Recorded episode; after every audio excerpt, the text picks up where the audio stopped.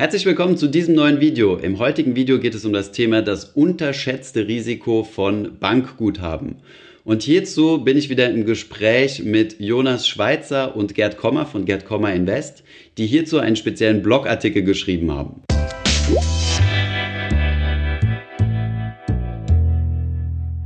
Herzlich willkommen, ihr beiden. Fangen wir doch direkt mal mit der ersten Frage an. Was ist denn überhaupt Bankguthaben? Wie definieren wir sowas? Ja, also selbstverständlich ist es, erscheint das erstmal als banale Frage. Jeder kann sich vorstellen ungefähr oder genau, was ein Bankguthaben ist. Aber äh, wir wollen uns heute ja sehr intensiv mit diesem Thema, insbesondere aus der Risiko, aber auch aus äh, Tragsicht auseinandersetzen. Und deswegen ist es, glaube ich, hilfreich, wenn wir am Anfang erstmal uns klar werden, worüber wir reden. Also Bankguthaben sind selbstverständlich Girokontoguthaben, Tagesgelder, Termingelder, Festgelder, Sparbuchguthaben.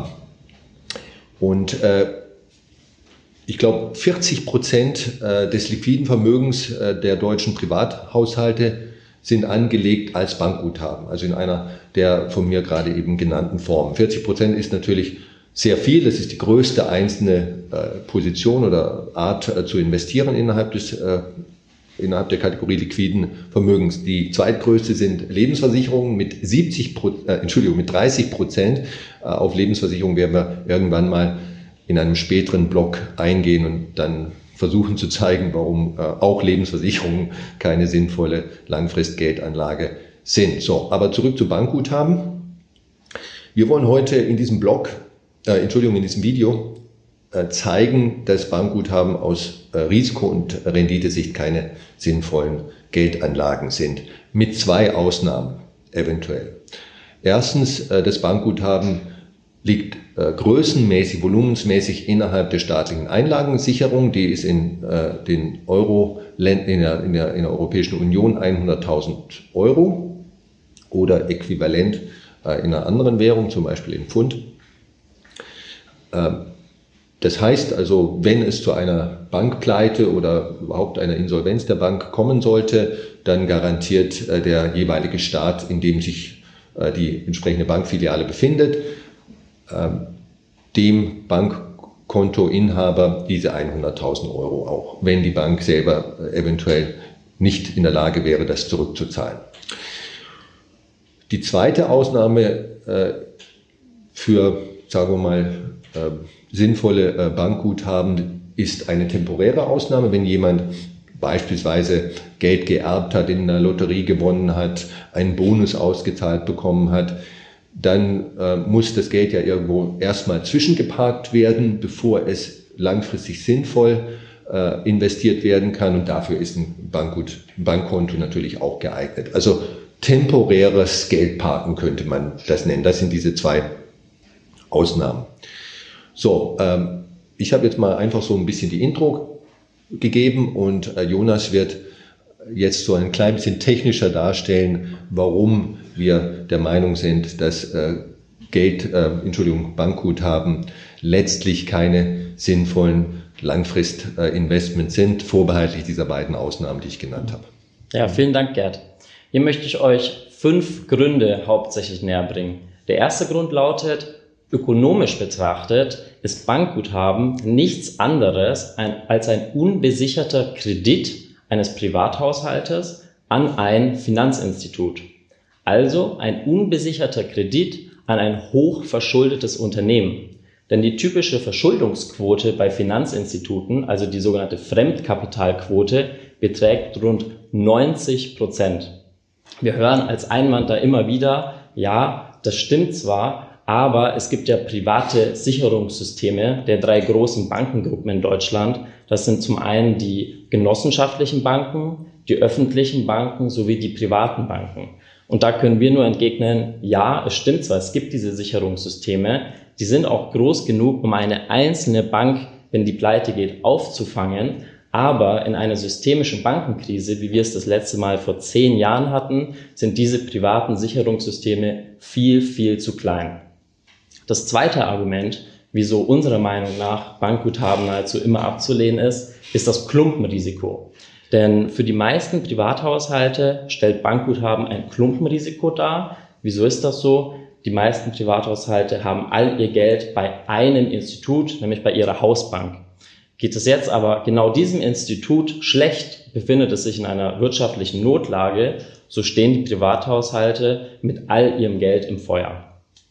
Für das dritte Argument wollen wir uns dem Ganzen aus einer anderen Perspektive nähern, nämlich wir wollen das Ganze wirtschaftsgeschichtlich betrachten. Und betrachten wir das Ganze wirtschaftsgeschichtlich, kann man sagen, dass Bankpleiten und systemische Bankenkrisen absolut normal sind. Die letzte große hatten wir, wie gesagt, schon vor 10 bis 12 Jahren. In diesem Zusammenhang möchten wir nochmal betonen und darauf hinweisen, was wir unter Bankenpleiten eigentlich verstehen. Darunter verstehen wir zum einen tatsächlich formalrechtliche Konkurse, zum anderen aber auch, wenn sich ein Kreditinstitut in einer existenziellen wirtschaftlichen Notlage befindet, die so schlimm ist, dass beispielsweise die Bank durch staatliche Maßnahmen gestützt werden und aufgefangen werden muss oder aber, dass sie durch einen Konkurrenten übernommen wird. Schauen wir uns die letzte große systemische Bankenkrise an. In den Jahren von 2008 bis 2012, also in fünf Jahren, sind alleine in den USA über 450 Banken verschwunden. Schauen wir uns das Ganze in Deutschland an. In dem Zeitraum ist in Deutschland die zweitgrößte deutsche Bank, nämlich die Commerzbank, die drittgrößte deutsche Bank, die Dresdner Bank und die größte Immobilienbank, nämlich die Hypo Real Estate, de facto pleite gegangen.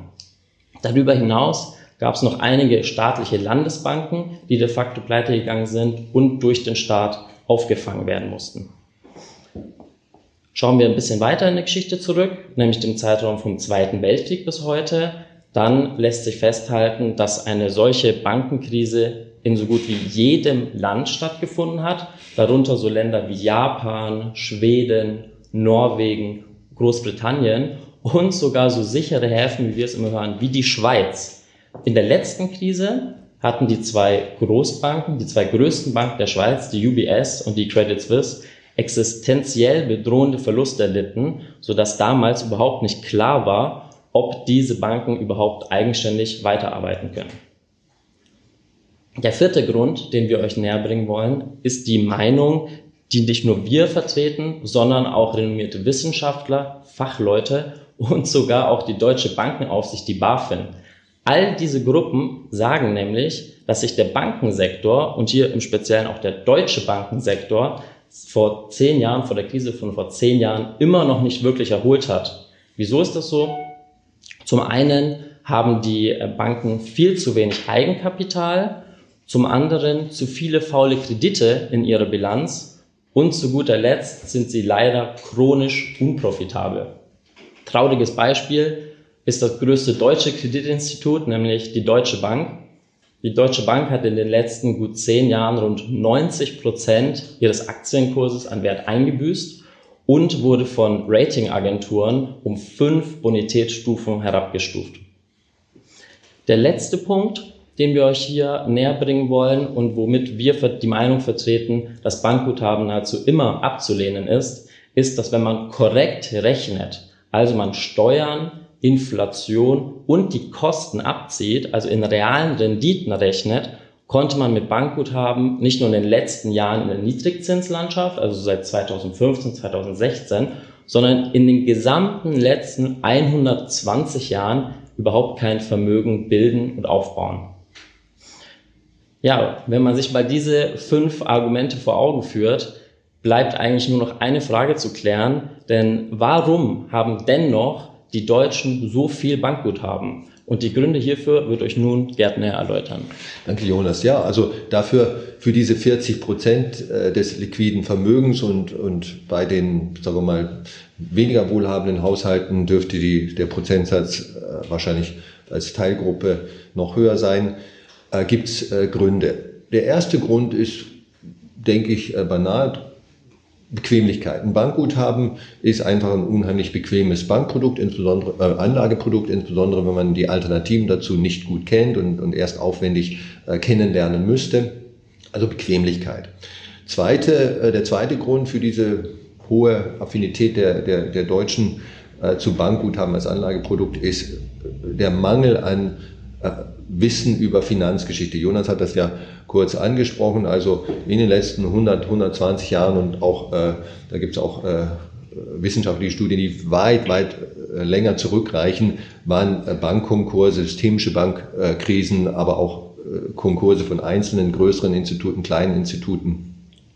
ja, ganz normal. Ne? Sie sind ein Teil der, der Marktwirtschaft. Creative Destruction könnte man das nennen, hat ja mal ein berühmter Ökonom formuliert. Also wer aber die Finanzgeschichte nicht kennt, und das ist ja auch äh, verständlich, äh, das dürfte wahrscheinlich für die allermeisten Privatanlegerhaushalte gelten, der, dem sind halt auch diese, diese Krisen, die eben nicht jedes Jahr, sondern nur alle paar Jahrzehnte wahrscheinlich äh, im Durchschnitt auftreten, nicht bekannt. Ein dritter Grund äh, für die Popularität von Bankguthaben ist, dass sie in einer merkwürdigen Weise sicher erscheinen. Ne? Wenn man äh, Risiko beziehungsweise Sicherheit also geringes Risiko äh, misst im Sinne von Volatilität, Renditeschwankungen, dann sind Bankguthaben, das sich erscheinen Bankguthaben oder sind es äh, eigentlich äh, das sicherste Produkt, denn der Saldo auf einem Bankkonto, ist vorausgesetzt, man hebt nichts ab, der wird nie schwanken, der wird über Jahre und Jahrzehnte hinweg immer genau der gleiche sein. Das kann man von eigentlich keiner anderen Anlage sagen. Ne? Selbst wenn ich in die sichersten kurzfristigen Staatsanleihen, US One-Month Treasury Bills oder die, die kurzfristigsten äh, Schweizer Staatsanleihen investiere, werde ich minimale Wertschwankungen, Renditeschwankungen von, von Tag zu Tag, Woche zu Woche, Monat zu Monat haben. Für Aktien, Gold und Immobilien ist das natürlich noch viel intensiver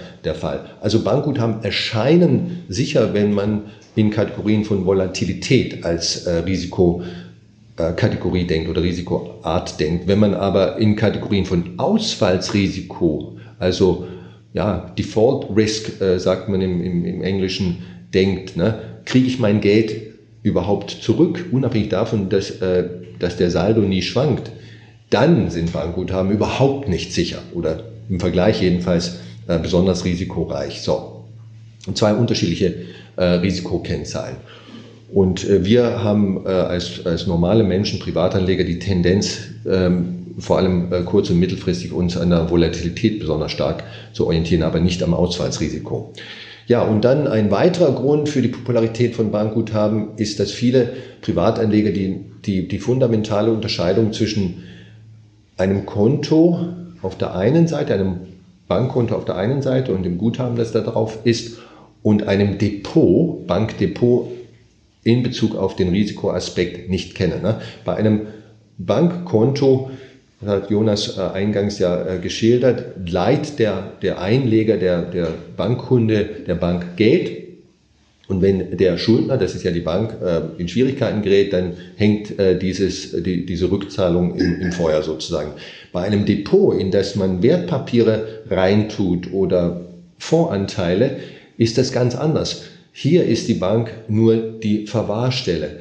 Das Vermögen, also der Inhalt des Depots, bleibt im Eigentum des äh, Einlegers, des Investors. Und sollte die Bank in Schwierigkeiten geraten, also die Depotstelle in Schwierigkeiten geraten, spielt es eigentlich für die Vermögensposition des Depotinhabers, des Investors überhaupt keine Rolle. Ne? Das bleibt sein Vermögen, unabhängig davon, äh, ob die Verwahrstelle, äh, die, die Bank in Schwierigkeiten gerät. Äh, dies, der Depotinhalt fällt nicht in die Konkursmasse der Bank. Und das ist eben bei einem Bankkonto das Gegenteil. So. Ähm, und dann, glaube ich, letzter Punkt aus, aus, aus meiner Sicht, aus unserer Sicht, ist, dass, äh, und das hat Jonas auch schon angedeutet, dass äh, Bankguthaben langfristig, wenn man wirklich korrekt rechnet, nämlich die Inflation rausrechnet ähm, und eigentlich auch Steuern und Kosten rausrechnet, schon immer eine äh, nahezu null oder sogar, wenn man all diese Gesichtspunkte, all diese ja, Kategorien äh, von, von äh, Kosten, Steuern und äh, Inflation rausnimmt, sogar eine negative Rendite in den sichersten Ländern der Welt, USA, Schweiz, auch Deutschland nach dem Zweiten Weltkrieg und so weiter. So, und das tun äh, die meisten Privatanleger nicht Sie schauen nur auf die nominale Rendite. Die war halt noch vor, vor fünf Jahren, zehn Jahren, 20 Jahren sehr hoch. Heute ist auch die Nominalrendite äh, null. Aber wenn ich all diese Dinge, die ich vorhin genannt habe, rausrechne, dann würde ich eigentlich feststellen, dass äh, selbst vor 50 Jahren, vor 100 Jahren man mit äh, Bankguthaben kein Vermögen bilden konnte. Das ist einfach nicht allen von uns klar. So, äh, Jonas wird jetzt noch ganz zum Schluss klein bisschen die Erkenntnisse zusammenfassen und ein Fazit ziehen. Genau. Vielen Dank, Gerd. Mhm. Ich habe noch zwei wichtige Punkte, die ich euch zum Abschluss mit auf den Weg geben möchte. Der erste Punkt lautet, Konkurse und de facto Pleiten von Banken traten schon immer auf, werden auch weiterhin auftreten und die nächste Bankenkrise wird kommen. Wieso können wir das so mit Sicherheit sagen? Wir können es deswegen mit Sicherheit sagen, dass sich dabei um ganz normale Erscheinungen in der Marktwirtschaft handelt und das ist auch okay und gut so. Und der zweite Punkt, den wir euch mit auf den Weg geben möchten, ist, dass wir alle hier gemeinsam als rationale, informierte Anleger niemals dauerhaft uns dem Risiko vom Bankguthaben aussetzen werden, auch wenn das derzeit mit einer realen, leicht negativen Verzinsung einhergehen wird. Okay, vielen Dank euch allen. Tschüss und bis zum nächsten Mal. Vielen Dank euch beiden. Ja, das waren Gerd und Jonas von Gerd Komma Invest in unserem regelmäßigen Kommentar, in unserer regelmäßigen Kommentarserie wo ja, die Jungs von Gerd Kommer Invest ihre Blogartikel vorstellen. Die Links dazu findest du wie immer unten in der Beschreibung. Ich hoffe, diese Podcast-Folge hat dir gefallen. Wenn ja, dann zöger doch nicht in deinem Umfeld bei deinen Freunden und Bekannten von diesem Podcast zu sprechen. Und wenn du auf iTunes bist, dann lass uns doch gerne eine Bewertung da und einen Kommentar, denn das hilft uns, mehr Menschen zu erreichen und für das Thema finanzielle Bildung zu begeistern. Wie immer findest du in den Shownotes und in der Beschreibung zu dieser Podcast-Folge alle wichtigen Verlinkungen. Vielen Dank fürs Zuhören und hoffentlich bis zum nächsten Mal.